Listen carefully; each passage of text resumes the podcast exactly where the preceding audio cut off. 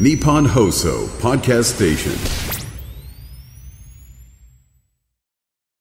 ラジオで毎日聞く健康管理、モーニングライフアップ、今日の早起きドクター。今週は医師で医療ジャーナリストの森田豊さんをお迎えいたします。森田先生、おはようございます。おはようございます。よろしくお願いしますよろしくお願いしよますろしくお願いいたします。さあ、今週は冬本番ということで、冬の健康対策について伺ってまいります。初日の今朝はヒートショックを取り上げます。あの寒くなると毎年ヒートショックの話題が出ます。はいまあ改めて確認していただいてご注意いただきたいと思います。ま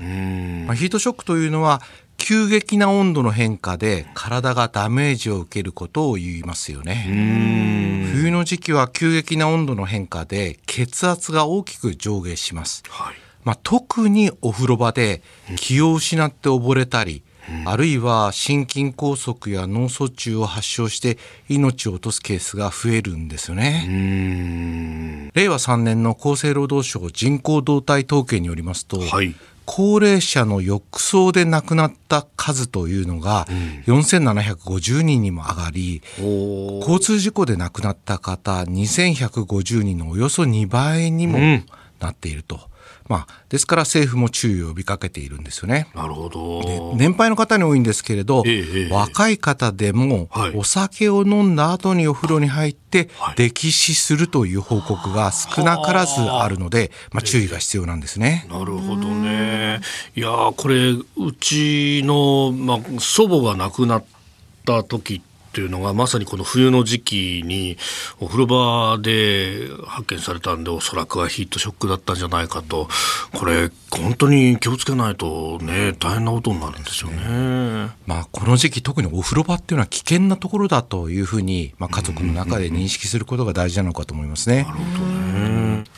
そのヒートショックを予防するにはどういうことに気をつけたらいいですか？あの、まあ、特に血管の老化が始まる男性では40代以降、女性では50代以降、またはですね、はいあの糖尿病とか高血圧などの持病がある方が警戒してもらいたいと思います。で、お風呂場での予防策ですけれど、はいはい。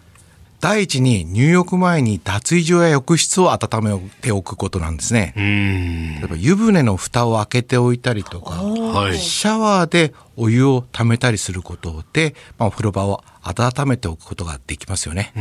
あとは脱衣場なんですけど、センサー付きの小型、えー暖房機などが出てきてますんで、こういったものを使用することが推奨されていますよね。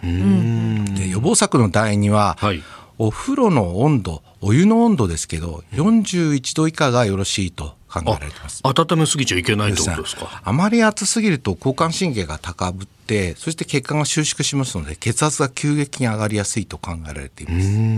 で第3の予防策としては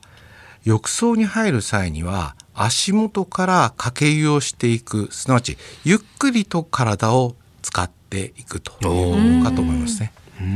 で第4の予防策としては、まあ、食事をしてすぐにお風呂に入ったりしない。あとお酒を飲んだ後の入浴は避けると。おー。思いますよね。あとあの、まあ、お一人の方もいらっしゃいますので何とも言いませんけどできることなら高齢者の方はあの入浴する前に同居者に一声かけるということが大事ですよね。お風呂場っていうのは危険なところなんでそこに入る前に一言かけるとあれ、まあ、お風呂場からあまり出てこないなとかいうことや、まあ、お風呂場にちょこちょこあ見に行くということにつながるかなと思います。これでもそういうね寒寒暖差っていうんですか、まあ、家の中でもあるいは家から外出る時とか、こう注意すべきところっていうのはそれ以外にもあるわけですかね？そうですね、まあ、お風呂場が一番危険だと言っても過言ではないんですけど、ええ。はい例えばちょっとトイレに行くあるいは朝のゴミ出し短い時間だから大丈夫だと思われがちなんですけれど、うんね。うん短い時間でも寒い状態で薄着で行くとやはりヒートショックになってしまうということなんでやはりちょっとの時間でも服装に注意をして厚着をして冷えないようにするということがとても大事かなと思います。なるほどね、